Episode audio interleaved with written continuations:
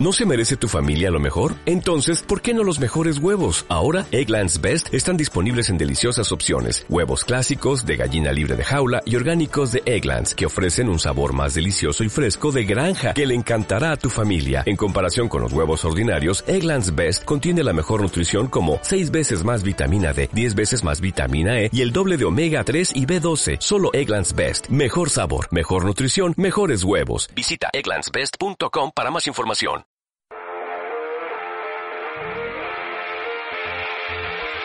En seriados. Mucho más que series.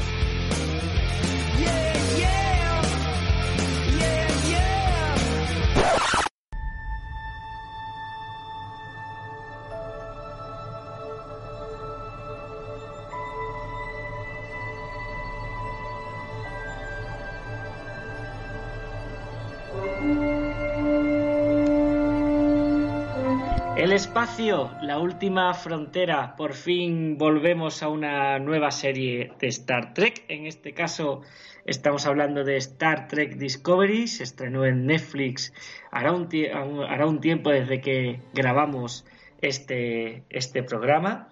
Por fin llega Star Trek a enseriados y, cómo no, para poder hablar con propiedad me voy a tener que rodear de dos triquis de cuidados. Eh, Alberto Bar. Ah, no, que no es. Miguel. Miguel Ángel Azores. Muy buenas, larga vida y prosperidad. Capitán, Capitán Azores, a su servicio. Y el almirante Rafa Carcelén. Hola, Rafa. Muy buenas, Lorca para vosotros. vamos a ver, no, le vamos a dedicar un, un enseriado a, esta, a esta serie desarrollada por Netflix, de, basada en el universo de Star Trek, Star Trek Discovery. Eh, creo que, no sé si me equivoco, es la primera serie tras las películas de JJ Abrams, Miguel, o ha habido algo posterior? No, no, es la primera serie que han sacado después de, de JJ, después, de hecho después de bastantes años sin una serie de Star Trek. Hubo un momento que había hasta tres seguidas. A mí me gustaría que, echáramos un vistazo atrás, porque esta es una, una franquicia bastante longeva. Estamos hablando de una franquicia que se inició, creo que en los 60, puede ser. Eh, hace 51 años o 52 años de, de, la frase el espacio es la última frontera eh, que resonó en las televisiones americanas y claro, desde esa primera frase hasta hoy 2018 ha habido muchas series y muchas películas centradas en el universo Star Trek. A mí me gustaría, yo que no tengo ni idea de esto, vaya por delante, que me, que me comentarais cómo hemos llegado hasta aquí, no tanto por las películas, sino por las series, porque para eso estamos en el seriado, Miguel. Sí, pues voy a hacer un pequeño eh, y rapidito eh, resumen cronológicamente hablando en el universo Star Trek, no como se emitieron, para que tengamos más o menos claras las, las épocas en las que estamos hablando y dónde, cuando, dónde se mete esta Star Trek Discovery. ¿Vale? Eh, bueno, eh, originalmente de Star Trek hay cinco series, perdón, eh, seis, más esta. ¿Vale? La primera, cronológicamente hablando, es Star Trek Enterprise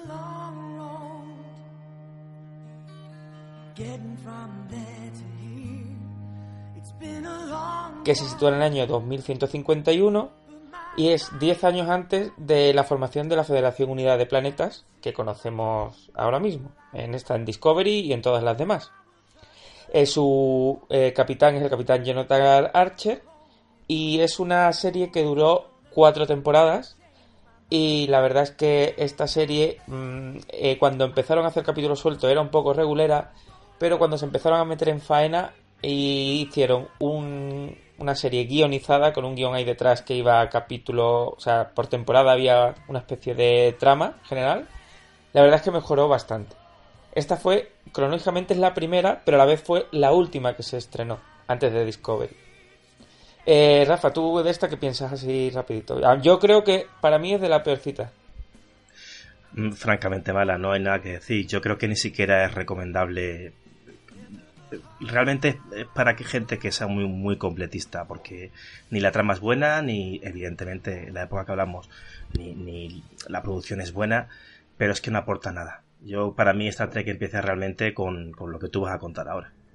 Pues, pues, Estáis hablando de Star Trek Enterprise. eso es. Tenemos, Así es. Vale. tenemos Que absolutamente la, estoy, vi- todas. la estoy viendo, la estoy viendo que está por aquí en Netflix. Eso es. Es decir, que está accesible, sí, sí. Está todo Sí, en sí. Netflix. Incluida la serie animada que nos vamos a meter por aquí. Eh, bueno, seguimos con la siguiente cronológicamente hablando, que es la que todos conocemos de Kirk y Spock, que es Star Trek, Eso es. la serie original. El espacio, la última frontera.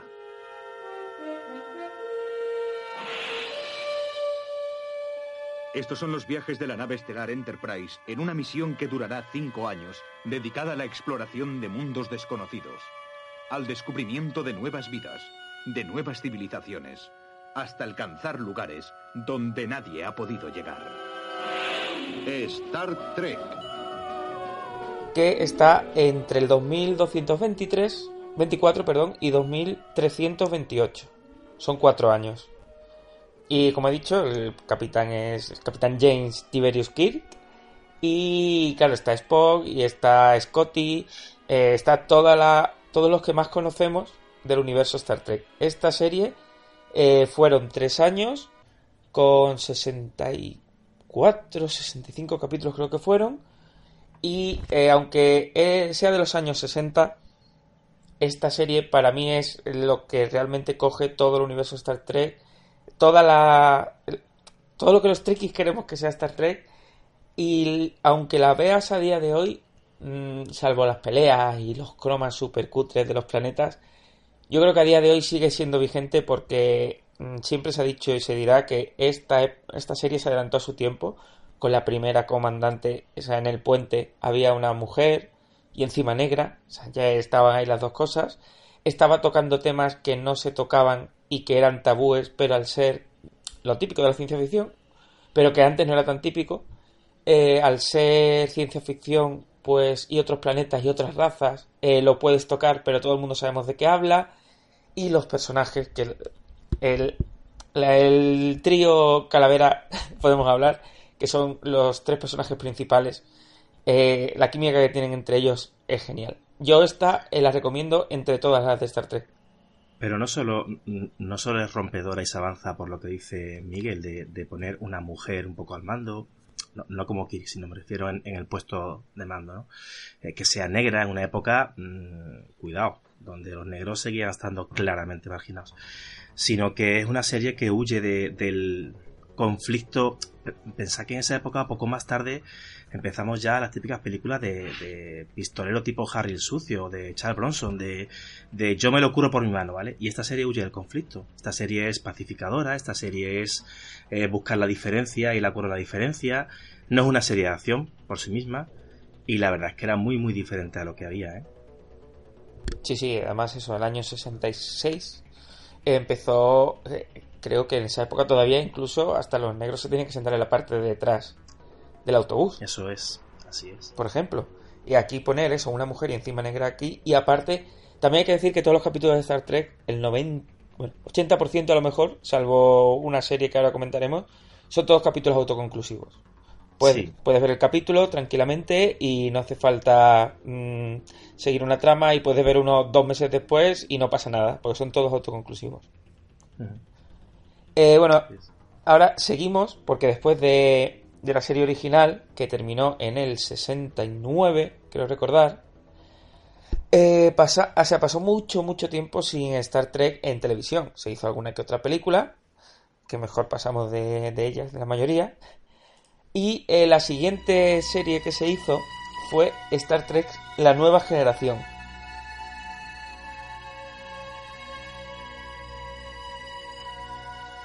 El espacio. La última frontera. Estos son los viajes de la nave estelar Enterprise en su misión permanente de explorar nuevos y desconocidos mundos. De buscar nuevas formas de vida y nuevas civilizaciones. De ir audazmente donde nadie ha ido jamás.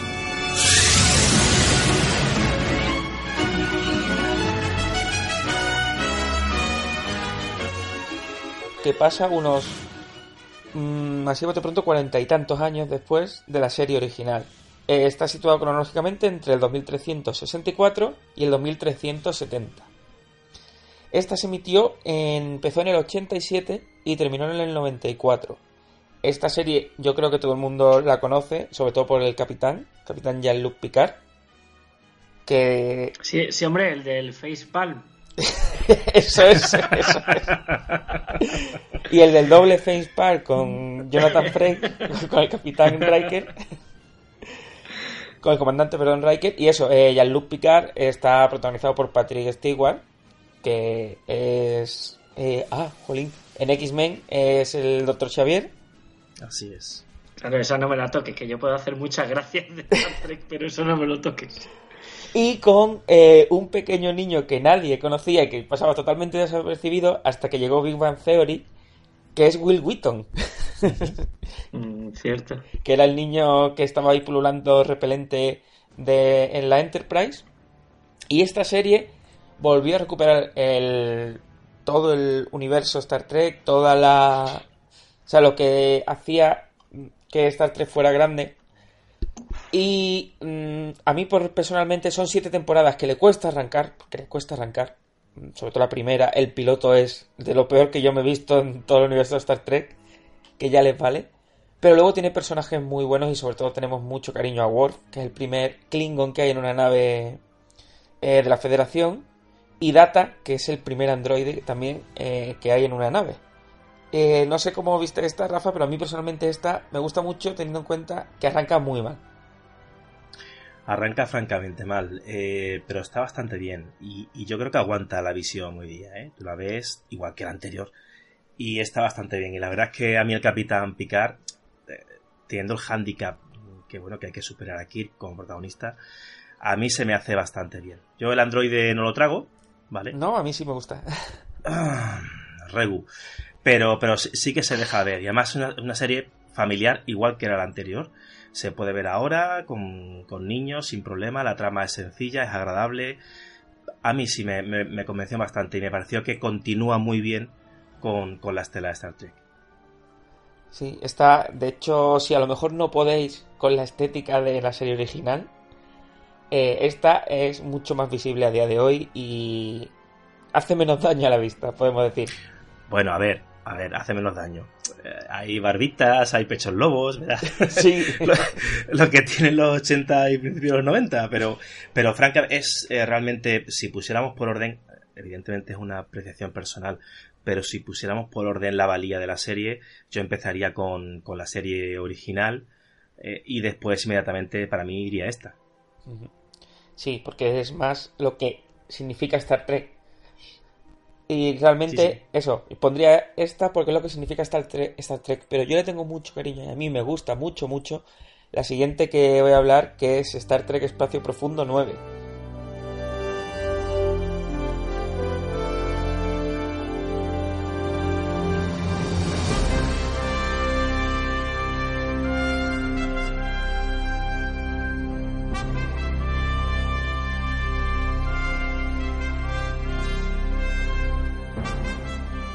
Que esta eh, se sitúa cronológicamente entre el 2369 y el 2375 y en Estados Unidos estuvo entre el 95 y el 2001 y compartió dos temporadas con la nueva generación.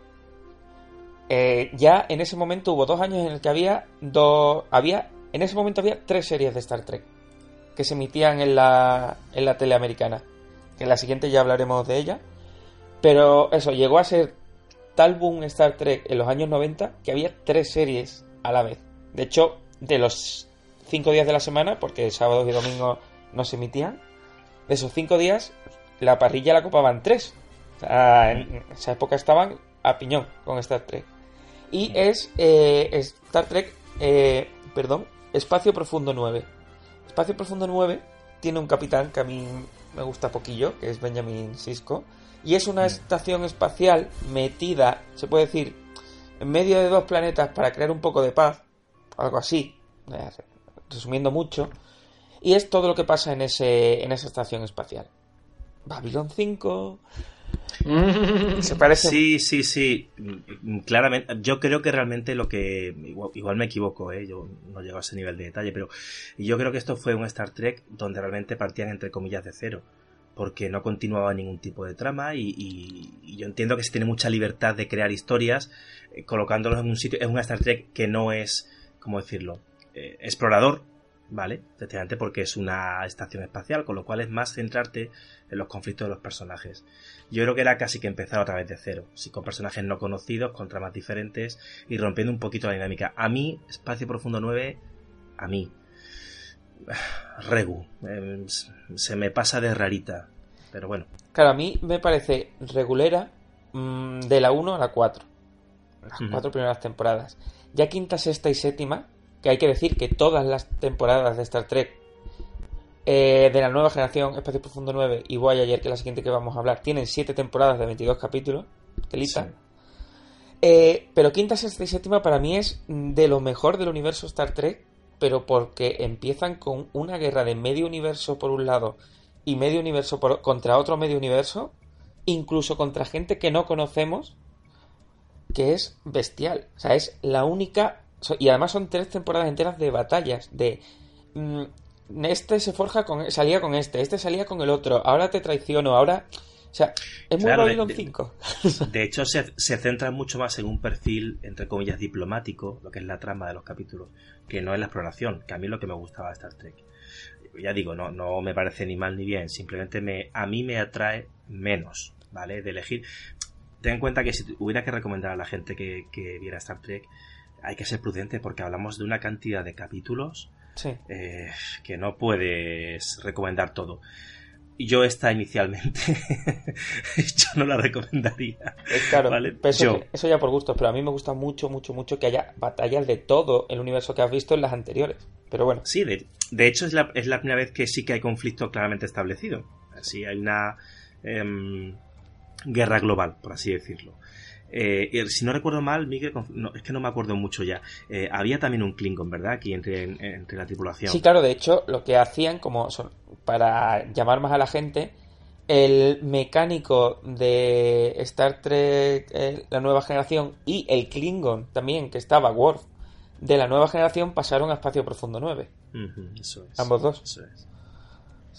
Y bueno, para terminar, está eso, hay gente que le gusta más y gente que le gusta menos. Las cuatro primeras cuestan. Pero luego a mí personalmente me parece una burrada. Para terminar, vamos con Star Trek Voyager.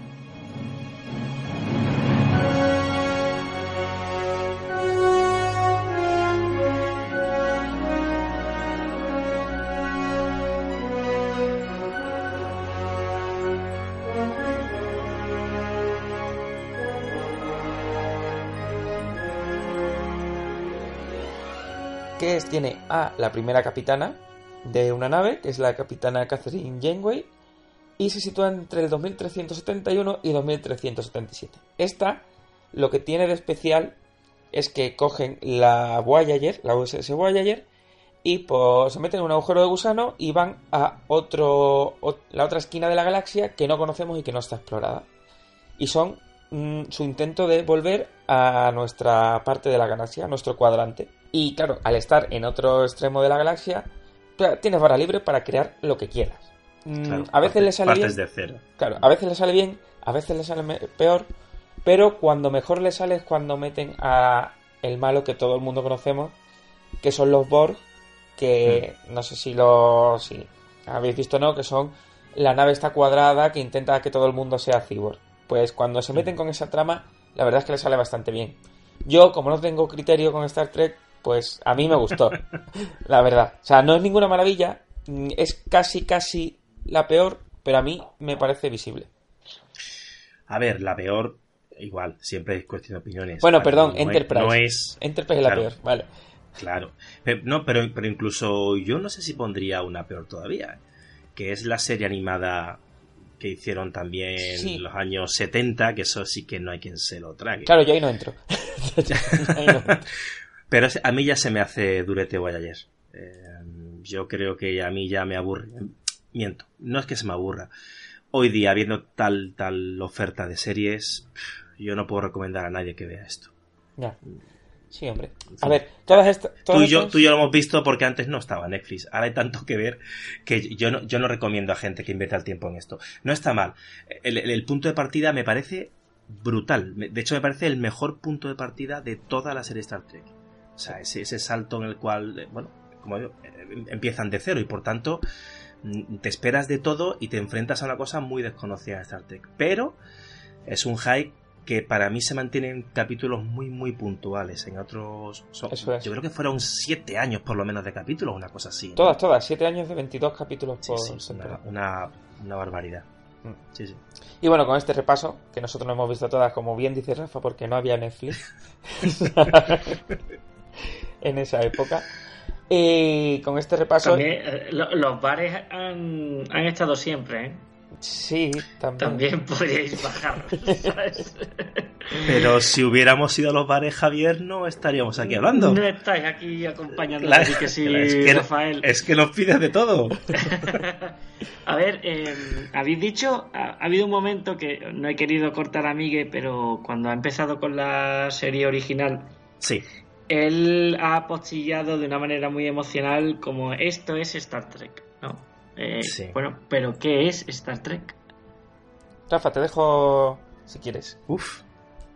A ver, es complicado porque además yo imagino que a cada uno le, le, resuena algún detalle en especial. A mí me, me gustan varios aspectos. Primero, siendo ciencia ficción, que para mí lo es claramente. Me gusta mucho el matiz que comentaba Miguel al principio. Em, no es más que una extrapolación y metáforas de conflictos que tenemos en la sociedad hoy en día.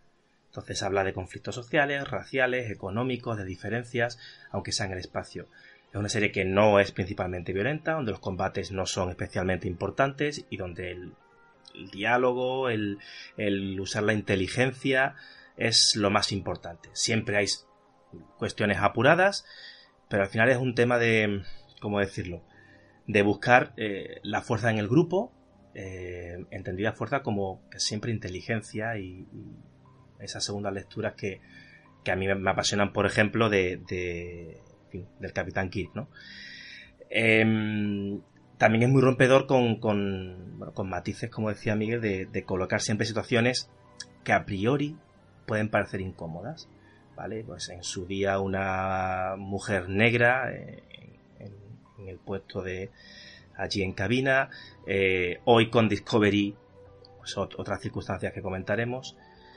Pero para mí Star Trek son aventuras eh, tranquilas, donde los conflictos se resuelven con inteligencia, no con el combate. No es galáctica, ni es Star Wars. ¿vale? Y, una cosa que se ha perdido y que yo he hecho mucho en falta es capítulos auto, autoconclusivos.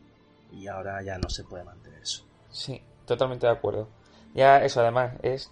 Eh, para mí Star Trek es, aparte de todo lo que has dicho, es eso, está el universo humano en un futuro super utópico en el que nos llevamos bien con todo el mundo, con todas las razas, que nadie tiene que trabajar, que todo el mundo hace lo que quiere porque quiere evolucionar el mismo. Eh, no vamos a la guerra, simplemente vamos a explorar y vamos a ver qué podemos hacer, sí, qué podemos ayudar. Realmente es una misión de exploración, de ver qué hay más allá, de ver qué descubrimos, de ver nuevas razas, nuevas culturas, nuevos y eso a mí me gusta muchísimo y eso, siempre explorar.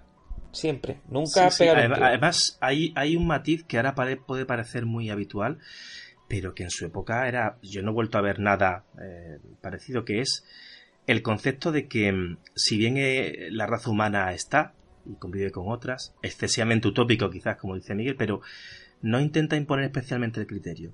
Cuando ve algún tipo de raza, lo primero es intentar no interferir. Y eso es, eh, hablamos de una serie que hace 50 años empezó, ¿eh? Y, ostras, mm, no es tan fácil ese pensamiento de decir, respetemos la diferencia, dejémoslos como están, eh, si interactúan con nosotros, por supuesto, brazos abiertos, entendamos sus motivos antes de, disparar fácilmente, ¿no? Eso ahora, ya digo, puede ser más usual de encontrar. Antes no lo era, desde luego. Sí.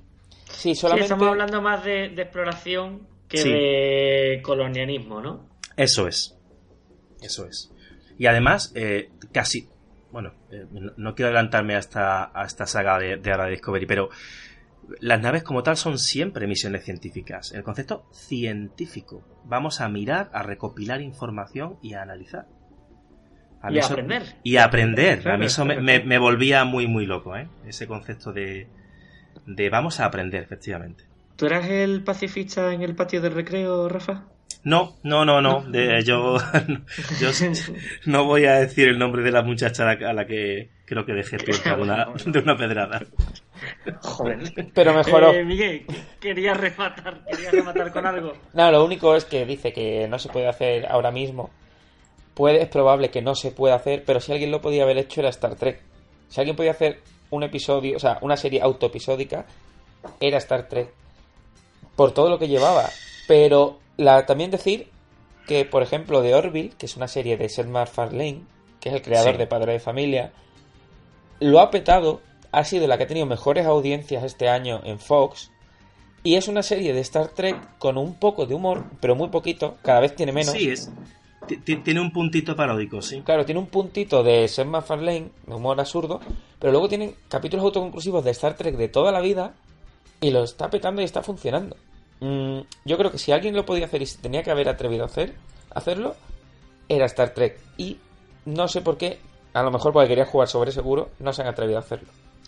No sé, yo, yo, yo sí entiendo, bueno, a ver, entiendo ni que yo estuviera en la mente de, los creadores, pero yo creo que el motivo es que eh, a partir de, digo perdidos, pero, pero un poquito antes incluso, ¿no? A partir casi que de...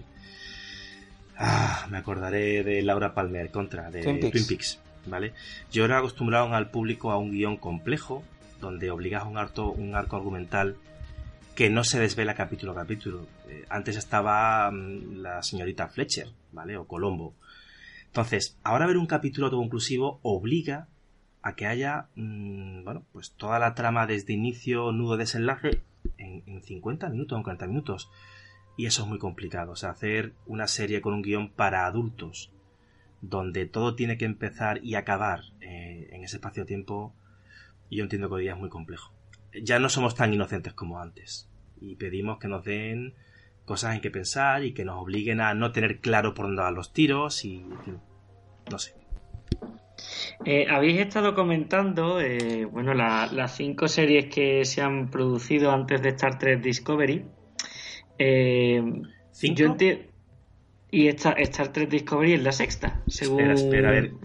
me ha comentado Miguel. Totalmente. Voyager, Voyager... Eh, Profundo 9, Nueva Generación... No hemos, hablado de Enterprise, quizás, ¿no? Claro, sí, sí, al principio, pero tú has pasado de ella. Sí. Ah, bueno, a ver, tampoco merece la pena hablar sin nada de ella. Por eso. Sí, sí, tienes tu razón, eh, Miguel, son cinco, sí. Eh, exacto. Entonces, mm, bueno, yo entiendo que, aquel que quiera aproximarse a Star Trek, evidentemente rebotado de las películas de JJ, eh, bueno, eh, podrá ir directamente a esta serie de Star Trek Discovery, pero mm, le podemos hacer una recomendación de Censeriados para que pueda catar un poco la serie original y además vea cómo esta serie original resuena en Star Trek Discovery. Y es que vemos que en la serie original hay varios capítulos que, van a influir mucho en, las tramas de, la Discovery. Recomendamos unos cuantos muy concretos, ¿vale? Por ejemplo, en la temporada 1 del capítulo 27, capítulo 27 de temporada 1. Primera aparición de los Klingon, tentativa de, salvamento. Si queréis comentar algo de estos capítulos, me decís. ¿eh? Yo, evidentemente, simplemente quería apuntarlo para el, oyente de enseriado. La presentación del mundo y tradiciones de los vulcanianos los podréis ver en la temporada 2, capítulo 1, con la temporada de Amok. Si queréis ver la, primera aparición de Sarek y Amanda, ¿quiénes son Sarek y Amanda? Pues los padres de Spock. Pues en el capítulo 10 de la temporada 2, con Viaje a Babel, lo vais a poder ver. Es importante este personaje de, de Sarek puesto que es el padre de la, de, la protagonista. Tenemos también un episodio bastante importante, eh, por, por, concretamente un personaje que, parece que tiene mucho, mucho cariño por parte de los Trekkies, ya me diréis vosotros, en la temporada 1, capítulo 7, Las mujeres de Matt, es la primera aparición de Harry Matt, creo que Rafa es muy fan de este personaje. Y realmente con si, si veis esos capítulos concretos, y ya os digo que podéis ver también el episodio 4 de la temporada 2, Mirror, Mirror, no digo nada más. Eh, pues con eso podéis catar, em, digamos, la serie original, sin que os duela los ojos de decir tengo que ver tantos y tantos capítulos, y ya podéis ver un poco la unión con, con Star Trek Discovery. No sé si vosotros estáis de acuerdo conmigo. Sí, bueno, había algunos que sí, pero claro, si les gustan los dos primeros que ven, Aparte, que no has puesto ahí el de los Tripler y sus tripulaciones. Es que no, he querido. Sé, sé, cuál es, sé cuál es. Pero no he querido meterlo. Vale, pero si les gustan los dos o tres que hay, son todos del mismo estilo. Y si le, les gusta, pues que sigan con todos, porque más o menos todos son bastante, bastante decentes. Hay poquitos malos. Yo me quedaría a priori con los que Javier ha comentado, ¿vale? Para abrir un poquito boca, quizás, como dice Miguel, ya, veríamos si... Yo quitaría Mirror, Mirror, eh, y dejaría la sorpresita para Discovery. creo, creo yo. Muy bien, muy bien. Eh, quien no quiera spoilearse, pues nada. Eh, poniendo trampas a los oyentes. vamos a ver, nos metemos en la Discovery, ¿no? Yo creo que es el momento de, entrar por fin 10 años antes de la serie original con Star Trek Discovery.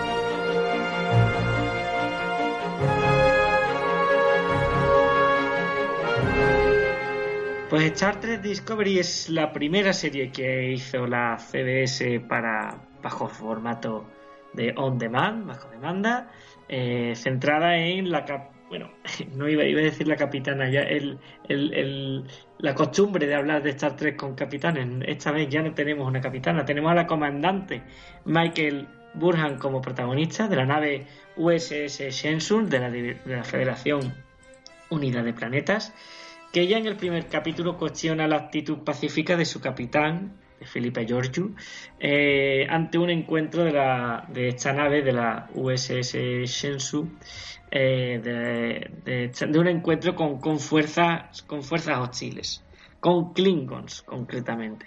La decisión que toma la comandante Michael Borhan, eh, digamos, sella su destino y provoca que aparezca eh, posteriormente dentro y a bordo de una misteriosa nave como es la USS Discovery, capitaneada, capitaneada por em, Gabriel Lorca, un peligroso y un complejo capitán de la Federación Unida de Planetas. Hasta aquí voy a leer hasta aquí voy a hacer la sinopsis de, Star Trek Discovery porque creo que, ir eh, avanzando ya vamos a ir avanzando conforme vayamos repasando los arcos argumentales de, Star Trek Discovery. Esta serie ha sido evidentemente producida por la CBS y ha sido creada por Brian Fuller, nuestro querido Brian Fuller. El eh, abandona series. El abandona series. Siempre en el, en el newsroom de hace unas cuantas semanas ya dijimos que si yo fuera la mujer de Brian Fuller estaría nerviosa. Sí, me lo voy a mirar. Eh, Pero realmente quien, quien ha capitaneado, digamos, el, esta, esta serie Star Trek Discovery ha sido Alex Kurzman, un, un, colaborador de JJ Abrams. No solo se define por colaborador de JJ Abrams, por ejemplo, ha sido eh, un productor bastante prolífico en serie. Yo lo recuerdo con cierto cariño por Fringe, que, que realmente correctísimo. eh, eh, sí sí sí creo creo esta serie junto con, JJ y, y, fue bastante interesante de ver.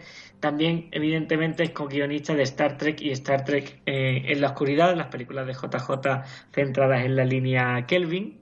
Y ha sido quien ha llevado la batuta aunque veáis muchos aunque veáis muchos nombres en, en los créditos incluso al hijo de, de Jim eh, ha sido Alex Kurman, digamos, quien, ha llevado esto. No sé si lo ha llevado con buena mano. Me imagino que el abandono de, de Brian Fuller ha, ha torpedeado un poco eh, los arcos argumentales y cómo se han desarrollado de la serie de Star Trek Discovery y quizá por eso ha pinchado tanto y ha tenido tantos altibajos. Pero bueno, con, con cierta buena mano ha podido capitanear eh, esta, esta serie. Esta serie en principio estaba pensada para, para hacer casi que temporadas autoconclusivas. Lo que pasa que, claro, de la idea original a como estamos hoy, eh, ha habido muchísimos cambios y ya se comenta que, que, la segunda temporada va a continuar la primera temporada, algo que al principio todo el mundo lo puede tener en la cabeza si no está muy bien informado, pero hecho quizá no iba a ser así, ¿no? Pero ya sabemos que, va a continuar con ese cliffhanger que, no vamos a, desvelar. Tenemos eh, esta serie por delante. No sé, ¿le, podéis dar un, mini comentario antes de, abrir, para abrir boca, antes de, abrir el melón? Miguel. A ver, yo eh, al principio siempre estaba encantado de que hicieran una nueva serie Star Trek.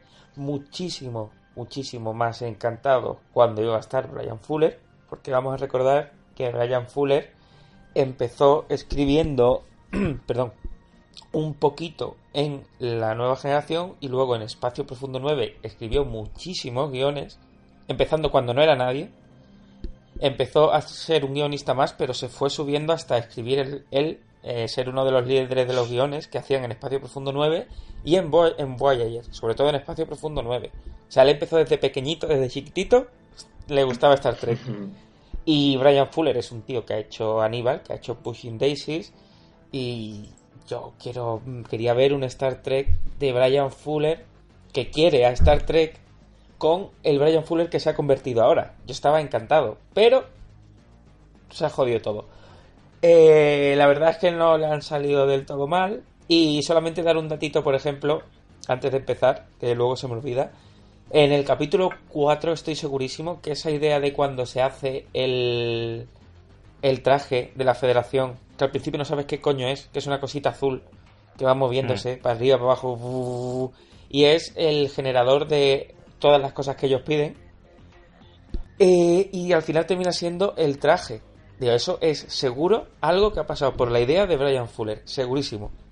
Y yo quería que él lo llevara todo, pero bueno, ¿qué se va a hacer? Yo, vamos, un comentario muy, muy, muy rápido. Yo estoy bastante disgustado con la producción. No sé a quién hay que achacar los altibajos que ha tenido, que los ha tenido y son graves. No sé si Brian Fuller ha dado o se ha llevado. No sé si ha aportado mucho lo que ha hecho ese stop. No, no lo sé. Ah, yo tenía muchas esperanzas y la verdad es que al final se ve claramente en la serie, en, en los guiones de los capítulos, quizás como los vaivenes de la producción de despacho. A fin de cuentas, como los programas de despacho han influido notablemente en los guiones, en la trama, en fin, varias cosas que yo eh, quizás no se hubieran visto de tener un equipo estático y estable durante la temporada. Y evidentemente no ha sido así. A mí, Regu, francamente esperaba que se tomara un poquito más en serio la serie, que no ha acabado mal, con mal sabor de boca, pero que te deja el saborcito de decir, si se lo hubieran tomado en serio, lo hubieran hecho mejor. Muy bien, pues eh, nos encontramos al fin y al cabo con, una serie. Eh, una serie cortita, ¿no? Estamos acostumbrados ya a, series cortitas eh, en, Netflix. Yo creo que siempre es una buena decisión cerrar tramas y aventuras eh, sin alargar demasiado las temporadas, estamos hablando de 12 capítulos. Los primeros dos capítulos, eh, digamos, eh, los pondríamos separados de los demás. Realmente los primeros dos capítulos no aparece siquiera, por decirte, la Discovery. está centrado en una decisión de, la comandante Michael Burnham a bordo de, de la Shenzhou cuando, cuando se encuentran con, con, esta, con esta tripulación de los, de los Klingon. Ya a partir de ahí, del 3 al 13, pues nos encontramos con todo el desarrollo de la trama.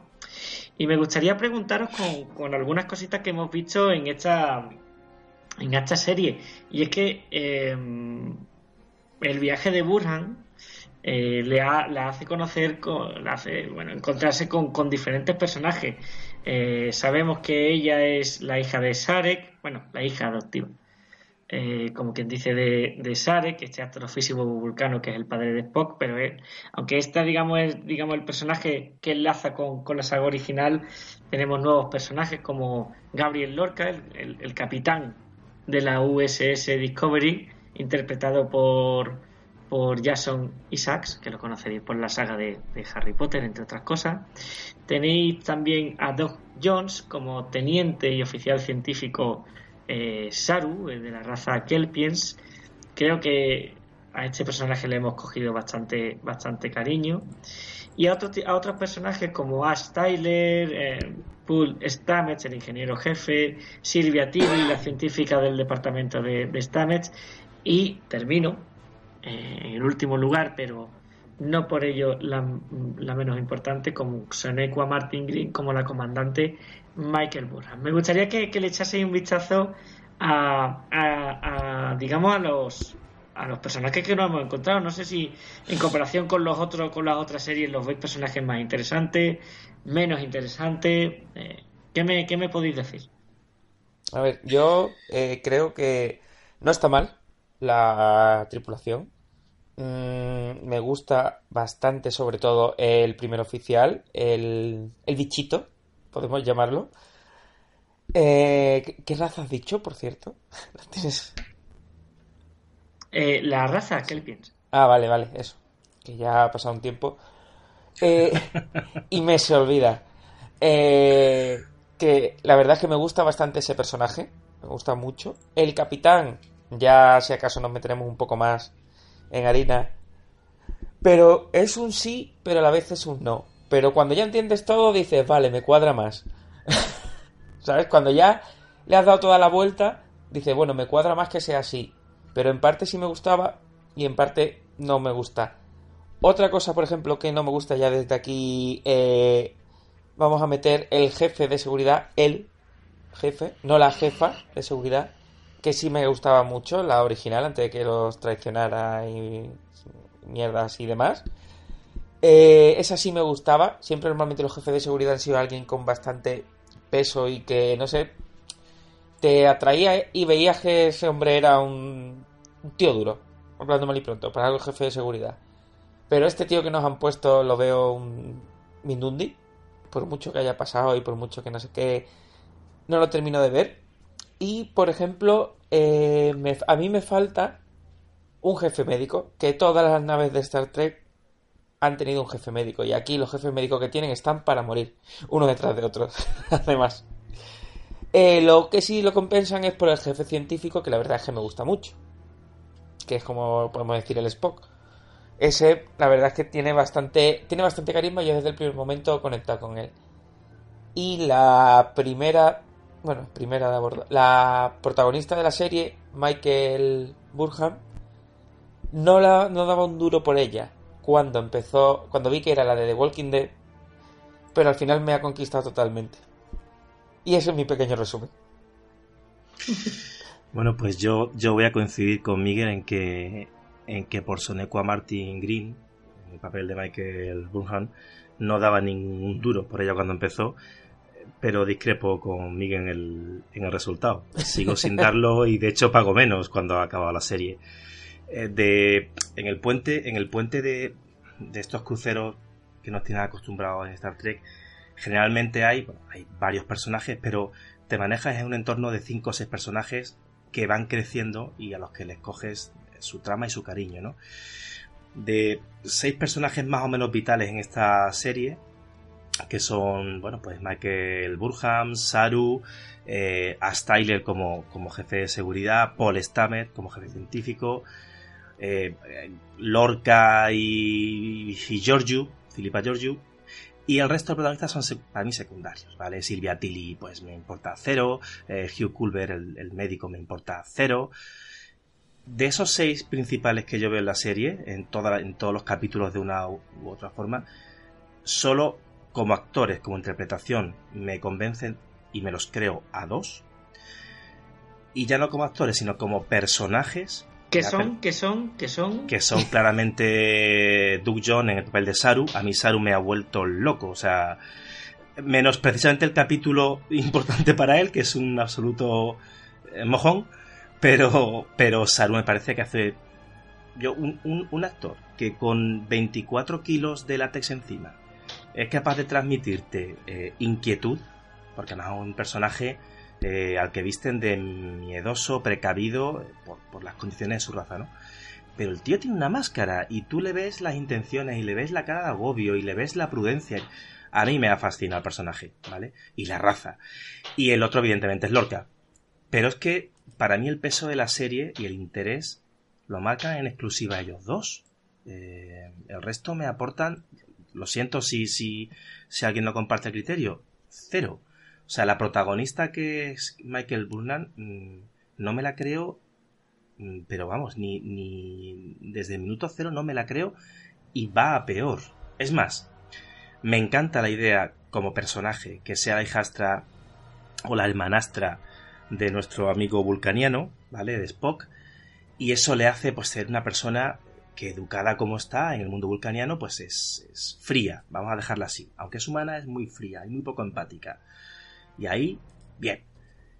Pero después que se va humanizando, se enamora, cero. O sea, es que no sé qué hace peor. Si, si expresar sentimientos, si pelear, si transmitirme inquietud. Es que no me transmite nada. Pero el resto le pasa igual, ¿eh? Ya digo, menos Saru y menos Paul Stamets, jefe científico, eh, a mí los, actores y los personajes se me caen por completo. lamento ser tan crítico. ¿Y el Capitán Lorca? Capitán Lorca, que, perdón, he dicho de son tres que me gustan, cierto. Saru, eh, Paul Stamets y el Capitán Lorca que me vuelve loco. Pero, pero es curioso porque juegas, ya digo, no diferencio si me gusta el actor o si me gusta el personaje. Y en los que fallan, que son la gran mayoría, no sé si lo que falla es el actor, por ejemplo, en Ash Tyler. No sé si Salah Latif. no sé si es mal actor o no sé si tiene muy mal escrito el personaje. Las dos cosas, creo yo. Pero me, pasa igual con, con Mary Wiseman. Silvia Tilly, no sé a quién le tengo manía. Si a la actriz por su aspecto físico, porque me transmite algo muy lacio, muy. no lo sé. O el personaje, que es una persona sin sangre, boba que yo no hago más que preguntarme qué carajo hace ahí. Eh, ya digo, tanto la actriz como el personaje. Pero sí, sí, resumen y no me enrollo. Eh, Saru, mm, maravilla. Paul Stammet también me convence, aunque empieza que no. Y Lorca, Lorca para mí es la oportunidad perdida de la serie. Pues será la primera vez y lo malo es que está grabado, pero estoy totalmente de acuerdo con Rafa. eh, es cierto que, que Senoka Martin Green a mí mm, no me ha parecido un, personaje protagonista con el cual yo empatizo o, quiero que me lleve de la mano. Eh, posiblemente el, tenerla como, como, un personaje que se ha criado en la cultura vulcaniana provoca que esta actriz tenga que poner cara de palo en todo momento. Quizás en Walking Dead le hemos visto un poquillo más de registros, la verdad.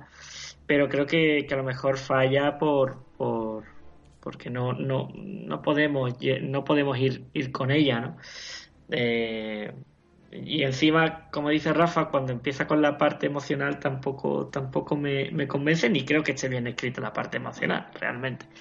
Eh, Gabriel Lorca, Jason Isaacs, la, la verdad es que eh, es el personaje que, más interés creo yo que te, que te despierta cuando, cuando tú ves que rescata a Michael Borham em, de, donde bueno de donde la rescata que la trae a la Discovery que la quiere tener cerca. Ya iremos descubriendo por qué. Estoy absolutamente de acuerdo que James Frame como Sarek ese este James Frank que está con Guillermo del Toro haciendo todos los personajes raros eh, es un acierto y creo que, es un acierto de casting increíble. Eh, y los demás uy Ash Tyler no lo puedo ver. Pero pero vuelvo a preguntar al actor o al personaje? Es que yo soy incapaz de, decidirlo. A los dos, a los dos. Creo que Miguel ha apuntado ya varias veces y, que es a los dos. Eh, y, por lo demás, yo creo que, por no alargarlo más, estoy absolutamente de acuerdo. Me he saltado a dos personajes también fundamentales y que no sé si, si os, os llega a gustar mucho o, no llega a gustar. Y es que son los dos Klingon que van a ir acompañando acompañándonos a lo largo de, de la serie, como Relel y Tukumba. ¿Eh? ¿Eh? es que estaba, estaba comiendo aceitunas y se me ha tragado el hueso. Eh, como, como veis, la parte, la parte más Klingon de, de la serie. ¿no? Vosotros como Trikis, imagino por lo que he estado leyendo por ahí, que no se sabe, no sabíais mucho de la cultura Klingon. Y Star Trek Discovery se ha metido un poco a, desgranar esta cultura. Personajes y cultura, no sé, yo sé que es un melón muy grande, pero me gustaría que me lo comentaseis. Bueno, pues, pues muy, vamos, dos pinceladas para que tampoco alarguemos esto. Desde mi punto de vista, me ha parecido una apuesta súper valiente por, por, la, por la serie de abordar ese punto que además yo creo que todos queríamos conocer. Eh, y sin embargo creo que, siendo el intento muy valiente, eh, quizás han fracasado en, el empeño, pero chapo por intentarlo. Para mí, porque han fracasado? Comienza muy bien indicándote que es una raza que por su naturaleza es guerrera, y como es guerrera, pues no atiende a razones ni a diplomacia va con su ADN. A mí lo que me molesta es que a medida que avanza la serie, mm, eso se viene abajo y ves que los protagonistas, que son Klingon, se van ablandando. Es una pena, pero yo creo que está muy bien el intento, lo agradezco, ¿eh? eh pero se me ha descafeinado un poquitín. Eh, ¿Miguel? Sí, yo... Eh, a ver, los Klingon, como decías, sabíamos muy poco. Eh, no había entrar en su aspecto, no había entrar en que sean blancos, grises, eso me da igual. Eso es lo de menos. Pero yo esperaba mm, un poquito más de cultura Klingon como tal. Es que, si me apuras, he aprendido más de cultura Klingon viendo Star Trek La Nueva Generación, que mira que son capítulos sueltos, que viendo esta. O sea, es que aquí lo único que he visto es lo que ya sabía, que van por clanes y mm, que el que se cargue a todos, pues es el que gana. Y es el que sí, pero fíjate como empieza muy, muy, la serie muy golosa. ¿Ves esa, esa gran nave que en verdad es casi que un, un mausoleo flotando? Eh, y sin embargo, luego ya digo, eh, se cae, no te cuentan nada más, como dice Miguel, ves que son varias casas que, bueno, que están tensas entre ellas para conseguir el gobierno de toda la raza Klingon, ves que no admiten que nadie venga en son de paz, porque su ADN no permite, son conquistadores, y punto. Pero, pero efectivamente, hay, hay algunos matices que han parecido, insisto, muy osados, ¿vale? Jugar con tema de casi de genética, de introducir, eh, lo siento por los spoilers, pero bueno, ya a esta altura estamos con ellos, ¿vale? Ya es tarde, sí. Ya es tarde. De introducir a un Klingon dentro del cuerpo de un humano. A mí eso me parece la idea, ya digo, muy valiente. Pero, pero, pero no lo trabajan bien. Al final los convierten, creo yo, en malos de opereta. Me ha gustado también el cambio estético. Yo no, no me rasgo las vestiduras porque, porque hayan cambiado radicalmente la estética. También es cierto macho, que, que, la serie es antigua y, eran unos señores con bigote largo y ahora pues los hemos hecho realmente alienígenas. Pues vale, no, no, me preocupa. ¿Que se pueden haber hecho más chulos? Pues sí. ¿O más feos? Pues vale. Pero ya digo, para mí se han quedado en un intento descafeinado. Ojalá sigan trabajando en esa línea y lo, y lo rematen. Además son bastante bobalicones, ¿eh? hay que decirlo todo. Sí, sí, pero bueno, los Klingons realmente también son así. Tampoco hay ningún problema. Yo eso, el problema es que iban a ser los malos de la serie y al final... Mm, no lo han sido. Claro, son los malos porque son los que atacan a la Tierra, pero porque me lo estás contando, no porque yo lo esté viendo. Claro, pero ya, ya que hemos entrado y ya si queréis hablamos incluso del guion, eh, yo lo engarzo con lo que dijimos de la producción. Eh, para mí claramente van a ser los malos. Para mí claramente la decisión que toma Michael Burhan en, el primer capítulo de ser ella la que dispara primero y la haría parda, me parece guay y de repente desaparecen de la historia. Y desaparecen, creo yo, por los vaivenes en la producción, eh, de Brian Fuller entra, Brian Fuller sale, me voy ahora con American Ghost, vuelvo dentro de, un rato, eh, porque aparecen y desaparecen y, pasan de ser el centro de la trama a ser simplemente algo circunstancial. Pero yo no creo que sea, en fin, no sé, no sé, muy triste, estoy a punto de llorar. Continúa vosotros. Por, por favor. eh, sí es cierto que que, nosotros, si nos ponemos a repasar un poco el, tema de, de, las tramas en los capítulos, podemos ver eso, que los dos primeros, el saludo vulcano y la batalla en las estrellas binarias, es la presentación del personaje realmente y de la situación en, el universo. Es cierto que los siguientes que le, que le siguen están centrados algo en los Klingon, en los Klingon pero eso, eso desaparece, como dice Rafa, y incluso al, personaje, a, este a este Klingon eh, que, no hubiese sobrevivido en una escultura Klingon, pero bueno, que está ahí, eh, que es Wok, em, también lo, dejan eh, en, una nave a la deriva y que creemos que es el que nos va a introducir en toda la cultura Klingon, etcétera, desaparece total para reaparecer, como dice Rafa, con un concepto loquísimo y muy mal ejecutado, porque encima lo ejecutan en un personaje al que yo no sé a quién le cae bien, pero al que, nadie le cae bien. No sé, eh, va y ven, va y ven por todos lados. A partir de ahí, digamos, va a haber un, giro de tuerca enorme porque cuando vemos que estamos centrados en la guerra de los Klingon, en la guerra contra los Klingon, eh, nos vamos de esa guerra. Nos vamos de esa guerra y, aparecemos en, otro sitio, en un universo espejo, hemos visto que en la Star Trek original eh, se, se, daba cierto esbozo y se desarrolla a partir de ahí otro tipo de trama que no tiene nada que ver con la guerra de los Klingon. Pero incluso, incluso voy más allá, Javier. Em, eh, antes de entrar en la trama del universo paralelo, hay otra trama que te rompe y que te saca a los Klingon, pero que también podría haber sido interesante. Y tampoco la acaban de rematar, que es el nuevo método de viajar por el universo. ¿Vale? Que además una nave experimental, científica, hablamos casi que de una red neuronal a nivel universal. Bien, interesante. Y, al final la tontean y ya digo, pasan por tres tramas en ¿cuánto? ¿15 capítulos? Trece, trece. Por 13. y quita, y quita los dos primeros, porque realmente, ya te digo, los dos primeros son de presentación, tampoco...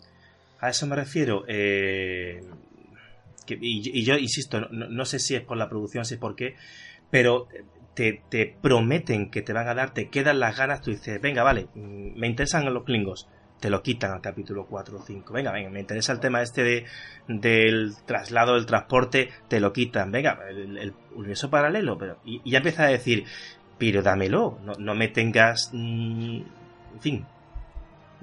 no sé. Sí, el, detalle es, este, que yo creo que hay dos, hay dos cositas que quisiera eh, bueno, comentar a, raíz de lo que ha comentado Rafa. Vamos a ver. la primera gran fuerza de, Star Trek, lo hemos comentado, el, primer gran tema de Star Trek es la exploración. Aquí eh, estamos centrados en un personaje que es un capitán beligerante, ya sabremos por qué, y en una trama basada en la guerra. Por tanto, yo no sé hasta qué punto esto está en Star Trek como las otras series. Eso ya me lo responderéis vosotros. Claro, es que, Lo, primero de la Discovery es que es una nave científica, pero cuya misión es ganar la guerra. Allá ahí empiezas que me estás eh, ¿Por dónde vamos? ¿Por un lado o por otro? La segunda, además, es como la Discovery es una nave que guarda muchos secretos. Estamos hablando de, de, ciertos eh, aspectos novedosos como la alerta negra o la alarma negra o no sé cómo se llama. alerta negra. Black Alert. Sí, sí. Black Alert. Exacto. Eh, y este tipo de, de detalles que son muy muy de, de porque ¿qué, ¿qué, es esta nave, qué secretos esconde, qué hay detrás de cada decisión de, de, cada, de cada tripulante. Y eso no lo explotan, al fin y al cabo. No. Porque te, te comentan que es como una nave como con mucho, que esconde muchos secretos y creo que es una, al final es una nave corriente y moliente, excepto por dos detalles. El primer detalle es eh, el hecho del Capitán Lorca y el otro es el motor, el motor de esporas, eh, que como dice Rafa, realmente tampoco es que lo, lo hayan explotado Sí. de una manera tan misteriosa y tan eh, sombría como cabría esperar, ¿no? Sí, bueno, pero por ejemplo, ahora que hemos hablado del motor de esporas, que no lo hemos dicho, eh, esta serie se basa, o sea, se sitúa 10 años antes de Star Trek, eh, la, la serie original. ¿Vale? Que no lo hemos dicho, por cierto. Hace- Sí, sí, se ha comentado, se ha comentado. Vale. Lo que pasa es que tú estás leyendo la vida moderna mientras. Ah, Yo, vale, vale. ma- ma- mal que me pese, le voy a dar razón a Miguel. Javier no se había comentado. Eh, pero bueno, me parece, me parece bien quitarte la razón. Luego, lo, luego lo escucharemos. Sí, sí, está, te juro por mi vida que lo he dicho, pero vamos, vosotros que lo que Vale, queráis. vale. No, y eso quiere decir que mm, ya no va a estar, o sea, no va a existir, algo va a ocurrir, eh, que ese motor de esporas se va a ir a la mierda. O sea, está clarísimo. Es como Han Solo cuando eh, en la peli se lía con la madre de dragones, que sabes, no va a acabar con esta, va a acabar con Leia. pues lo mismo. Exactamente igual. Y a mí eso me ha hecho que, bueno, sí, vale, me da esta oportunidad, pero sé que esto no va a llegar muy lejos. Por lo menos lo del motor de esporas. A ver, lo que comenta Miguel de- del horizonte temporal en el que se ubica la, la serie está interesante porque permite ver la serie sin ninguna referencia anterior. O sea, si alguien no hubiera visto ningún capítulo ni las películas eh, y se acercara, podría verla, podría entenderla y eso es un punto a favor. ¿eh? Pero volviendo a lo que decíamos de las tramas y lo que preguntaba Javier, esto es Star Trek, comenzando como empieza con una guerra a nivel eh, casi entre razas. Para mí sí, porque, porque en realidad, fíjate que lo que provoca la guerra es la capitana eh, Michael Burhan. Burhan. eh, y yo entendí que empezando con ese comienzo, eh, la serie transcurriría en los temas diplomáticos de cómo hacemos para que no se líe parda.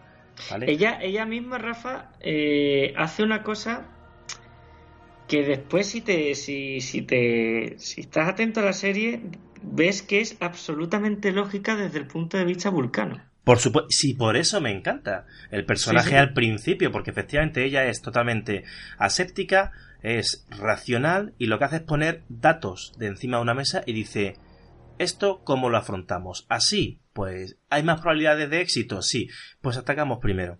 Que Sin creo considerar... que el propio, que el Sí. propio Sarek dice que, que como sabían que los que los que los Klingon em, digamos que respetaban a la gente en base a su uso de la violencia, la fuerza bruta, eso es. claro, pues los vulcanos, la- el primer contacto que tuvieron con los Klingons, los vulcanos dijeron, ah, por esta gente, claro, se acabó, ya no hay guerra. Sí, Cada sí, uno sí. por su lado y respeto máximo. En cierto modo, Michael, eh, esta, esta comandante, hace lo que haría un vulcano. Solo que, claro, evidentemente inicia una guerra con la Federación, entre la Federación y los Klingon enorme. Guerra que, por cierto, tampoco vemos. No, es que a eso me refiero. De las tres tramas que se manejan, que son la guerra contra los Klingons, no se desarrolla. O sea, saltamos del capítulo 3 prácticamente al capítulo 10, por decirte uno, ¿no? Eh, que además es, es infame la forma de hacerlo. De la trama del motor de esporas que tú has comentado, tampoco le sacan un partido interesante. Dices, motor de esporas, podemos ir a cualquier parte del universo. Venga, pues no queremos guerra, vamos a explorar. Tampoco exploran. Venga, encontramos un universo paralelo. Venga, tercera trama, a ver si dame ya algo. Y se convierte de verdad en un Crónicas de Riddick eh, mm, cuasi paródico. O sea, Sí, no- porque además te voy a es decir, que- ese universo paralelo lo utilizan con la excusa cuando vuelven de que no vuelven en el mismo momento, sino que vuelven porque la guerra está terminando ya. Eso es, eso es. Y es como es lo que me habías prometido, tío. Claro, eso es. Efectivamente. Y, y lo cual no entiendo, porque eh, esta serie tiene un presupuesto que no es desdeñable. Eh, ¿cu- ¿Cuánto hablamos? Creo ¿6 que- millones? ¿8 creo- millones? Por ocho. capítulo? Creo que, es- creo que eran 8 millones por capítulo, o sea, una burrada. Me parece una burrada. Y sin embargo, todo aquello que tú puedes pensar que se va a invertir el dinero, pues en efectos digitales de combates espaciales, de asaltos a planetas, de... eh, no, yo, yo te juro que yo no sé dónde están esos millones. Yo no los he visto en la serie. Hombre, la estética Pero- al menos. O sea, Hom- Sí, Efectos eh, especiales, la nave. un poco sí. Perdonadme, 8 millones. ya. ¿Vale? Que tenemos, que tenemos actores que no son tope gama y que está muy bien que me hagas un traje brillante, pero que los escenarios interiores son pequeños salones para tomar café, o sea, que además siempre son el mismo, mismo pasillo, misma sala de comandancia de nave y misma celda, y además siempre muy oscurito para que veas poco. Troncos, de verdad, que no se ven los millones. Fíjate, eh, echándole un, un vistacillo a, esto de, los millones por capítulo, eh, Westworld, que es una serie que, yo creo que tiene muy buena, muy buena calidad de la HBO, estamos hablando de eh, unos 10 millones por, por, por capítulo. The Get Down es quien, quien tiene el máximo de 11 millones por capítulo. Y aquí estamos viendo que por ejemplo, Legión tiene 4 millones. La pasta no te asegura que haya una calidad de, en, en el, en Pero- el visionado, pero más así- en unas, pero Javier, o en una serie en la que lo que tú prima, la que tú primas no es, eh, ¿cómo decirlo? La tecnología. Ya digo que es una serie de personajes hablando entre ellos. Que eso es Star Trek. Mm. Y, y que la, y que si tú coges un capítulo y lo, y lo fraccionas en planos, el 70% de cada capítulo es personas hablándose a la cara. ¿Vale? Y bueno, luego uno- uno- unas cosas que, nos, que le quieren llamar pelea, según la RAE, pero yo estoy convencido que no, que no encaja en la definición, ¿vale? Eh, si- sin dudar que hayan gastado mucha pasta en escenarios. Es, eh, es cierto que, pero- el, que el- yo creo que en temas de escenario y de, y de bueno de estética, a mí me parece que sí. Vamos, la, la nave Kli- Klingon me parece que, que está así con... Te puede gustar más o menos la estética, a mí no me termina de convencer. Eh, para Mordor, pues quizás, pero para los Klingons no sé Mm. pero pero no podemos desdeñar que sí, hombre, que, que, que la- la- el vestuario y, y la- esto sí, sí está bien. Cuando a- había abierto el melón de las peleas y las batallas, creo que la acción aquí en Star Trek Discovery es malilla tirando a, a muy mala, ¿no? Sí, para lo que tienen, mm, yo creo que se lo podían ahorrar. Pero bastante además. Sí, además no son creíbles. Tú coges a, a la. general- digo protagonistas ellas, porque generalmente son Philippa Georgiou y, y Michael Burnham quien, quien pelean, ¿vale? Y es que no te crees, insisto, ni al personaje ni al actor. Y si a eso le sumas eh, pues, le- los, los fragmentos de cámara de 15 milisegundos para que no sepas qué es lo que estás viendo, Sí. pues, pues molesta. molesta Concretamente me, me, me recuerdo una escena que está en el, en el universo espejo en la sala del trono y la tienen a los dos entre 15 atadas, maniat- como, como maniatadas y, y los 15 con pistolas. Sí, Oye, y que salen de la sala del trono, cojones. sí, sí, parece una Sí, película sí. de Van Damme que le atacan de uno en uno. No, Sí, y- y- sí. y- y- no, no, muy, en ese sentido realmente creo que falla estrepitosamente la, la donde, por ejemplo, Battlestar Galáctica me encantaba cómo estaba hecho y la tensión que, que se producía eh, en las batallas espaciales, etcétera, etcétera. Aquí no, no he visto absolutamente nada de tensión, excepto alguna, alguno que, algún que otro destello, también hay Pero- que decirlo. pero no hay que decir que sea todo malo. Pero es peor que eso, es que no hacía falta esas escenas. Porque si al final las necesitas para la trama, si las necesitas de verdad, y bueno, y no, no tienes forma de resolverla, pues bueno, a ver si hace un poquito el paripé. Pero es que en ningún caso esas peleas son necesarias para la trama. En ninguno de los capítulos. No, no, exacto. Sí, para una, para una que es necesaria, para mí, que es la final, que digo, quiero ver Sí. ahí batallas a lo loco. Que yo, voy a, yo ¿Qué voy a meterme con Conos y los Klingons se va a meter con la Tierra. Ahí. Por, lo que hago es mm, tiro una cosa en un sitio y ya con eso soluciono todo. Yo, mi, mi- mi resumen de la serie, y, y, bueno, parece después de estar, de, de estar dando cera tanto rato, es que no nos ha gustado. Yo hablo por mí. A mí sí me ha gustado, ¿eh?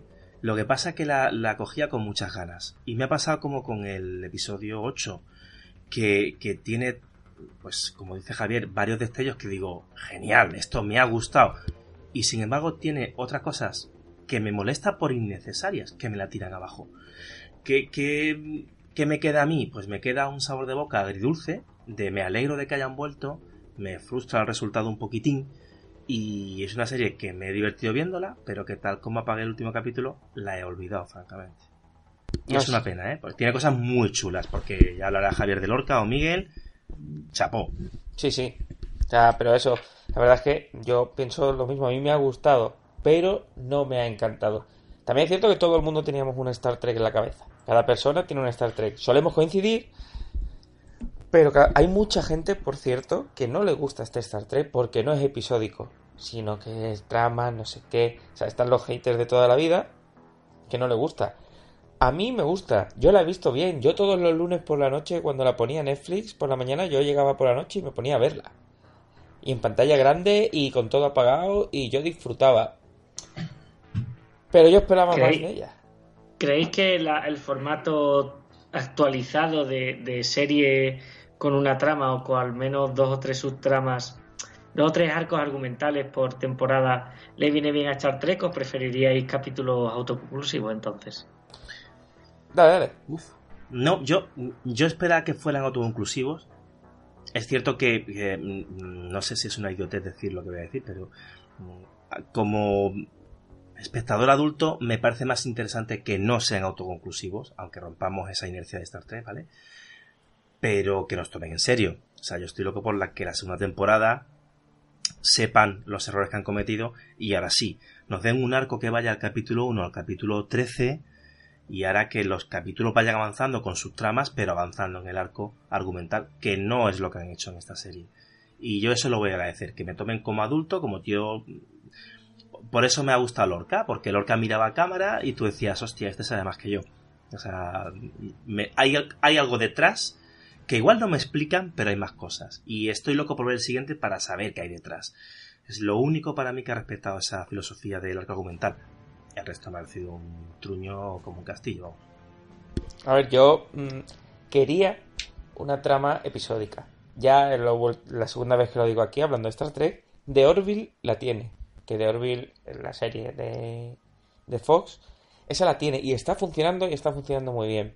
También es cierto que puedes hacer una serie de trama muy buena con capítulos autoconclusivos. Está Fringe en su momento, y luego está últimamente mucho más, que es lo mezcla y lo hace mucho mejor, por ejemplo, Person of Interest. Que Person of Interest tiene sus capítulos sueltos, que está creado por. por. Uf. ¿Por JJ también? Mm, sí, ¿no? sí, ¿no? Sí, sí, no, lo sé. Creo que sí. Y lo hace muy. Voy a preguntarle al ángel de luz. Pregúntale.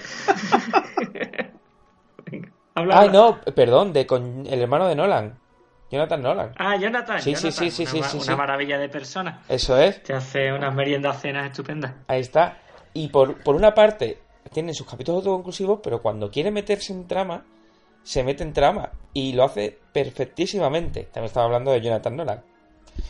Mm, se puede hacer esas dos cosas. Y yo quería que. Bueno, expediente, expediente aquí hacía eso. Sí, pero. Claro, claro. pero era muy radical. Era capítulo 1 y 2, los dos primeros de la primera, los dos primeros de en medio, o sea, los dos capítulos de en medio y los dos últimos capítulos de temporada.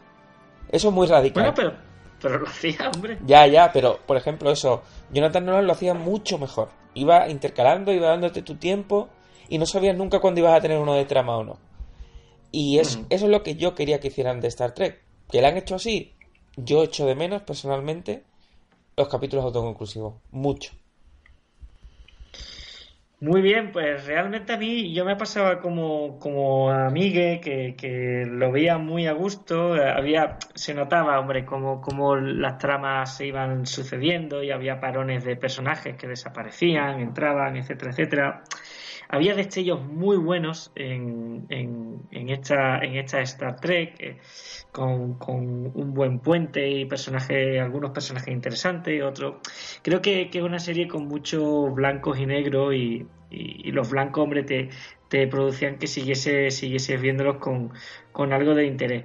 Da la sensación de oportunidad perdida, como ocurrió, como ha ocurrido con tantas, con tantas otros productos. Pero bueno, esperemos que la segunda temporada eh, bueno, se relance y se da más las heridas y, vaya algo más. Eh, Miguel, Rafa, nos vamos yendo de la última frontera. Sí, una cosita te quería decir, unos pequeños... Vaya por, Dios. Claro, unos pequeñitos datos. ¿Estás moviendo papeles de verdad? Mira, estoy moviendo papeles. ¿Estás moviendo papeles? Tengo datos aquí, tengo papeles. Venga, suelta los datitos y, y, nos vamos con, con Sarek para que nos, enseñe Vulcano. Pequeños datos frikis. Por ejemplo, Elon Musk está mencionado en Star Trek Discovery. Eh, en, un ah. en, un capítulo sale lista de... Eh, hablan de los grandes genios de la ciencia y demás. Y salen los hermanos Wright, que son los eh, que hicieron el primer vuelo. sale un tío que fue no sé quién más y pone Elon Musk que fue el pionero de los viajes interplanetarios con humanos.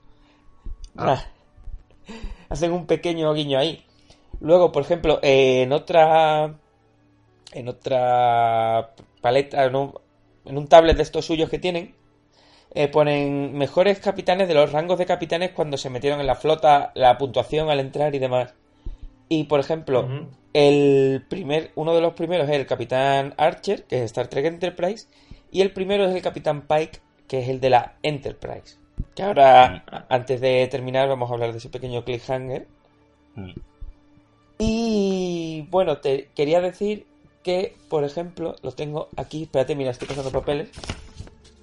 De verdad, de verdad, Miguel, me estás quitando vida. Ahí está. No, el último dato es que, eh, bueno, que eso lo hace Brian Fuller en, todo su, en todas sus series. Que eh, él está muy a favor de la igualdad entre sexos, mujeres y hombres. Y lo primero que hace él siempre es poner eh, a su mujer protagonista que tenga, sea protagonista, sea eh, secundaria, la primera mujer que tenga ahí, que va a ser la más top, la que va a tener más papel, la llama con un nombre de hombre.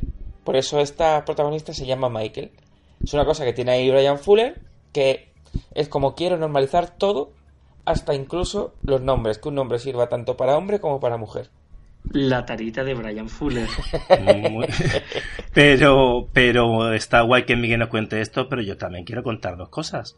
A ver. vamos, eh, ¿no? Muy rápidamente, no, son curiosidades, sino recomendaciones. Primero, eh, animar a la gente a que lo vea, porque ya digo, se deja ver y es agradable. Por favor, si puede ser en, en original porque porque no está mal el doblaje, pero está mejor en original. Esta serie al menos, ¿vale? Y solamente dos recomendaciones. Uno, capítulo 7, la magia que vuelve loco al hombre cuerdo. A mí personalmente me ha vuelto loco.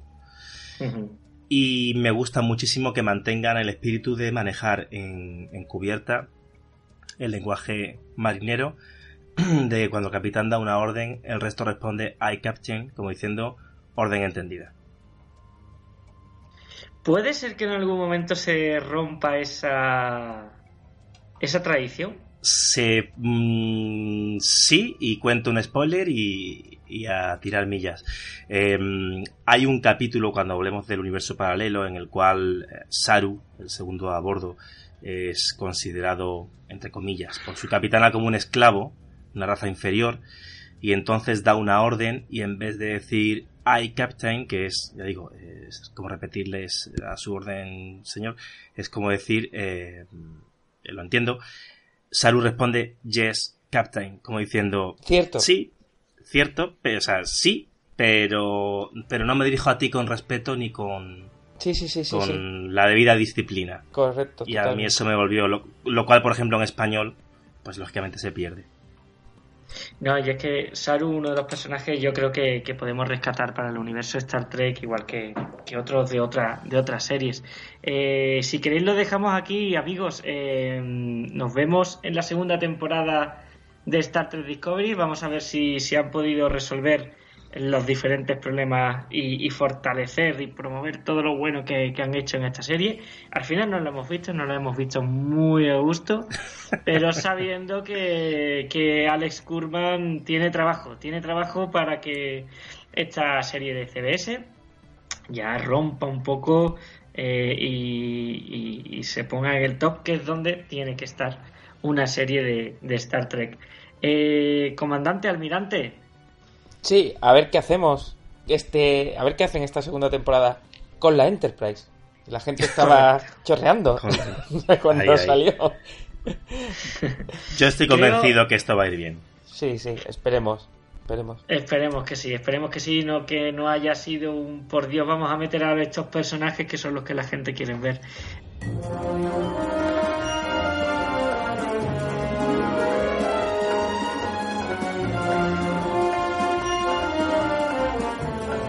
Hablamos, nos vemos y, y larga. ¿Cómo es? ¿Larga vida y prosperidad? Eso Así es. es. Un abrazo muy fuerte. Un abrazo. Hasta Venga, que- luego. Adiós. venga, que la, que la fuerza os acompañe.